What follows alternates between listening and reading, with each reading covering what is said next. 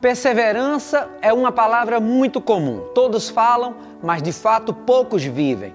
Muitas pessoas se prostram diante de uma dificuldade, seja ela financeira, sentimental ou profissional, e diz: Já fiz tudo o que poderia ter feito. Já coloquei meu currículo em diversas empresas, já falei com amigos, agora vou aguardar. Há uma máxima na propaganda que diz: Quem não é visto não é lembrado. Mesmo que você já tenha feito tudo, tenha ânimo, coragem. Se for necessário, repita os mesmos passos que você já seguiu.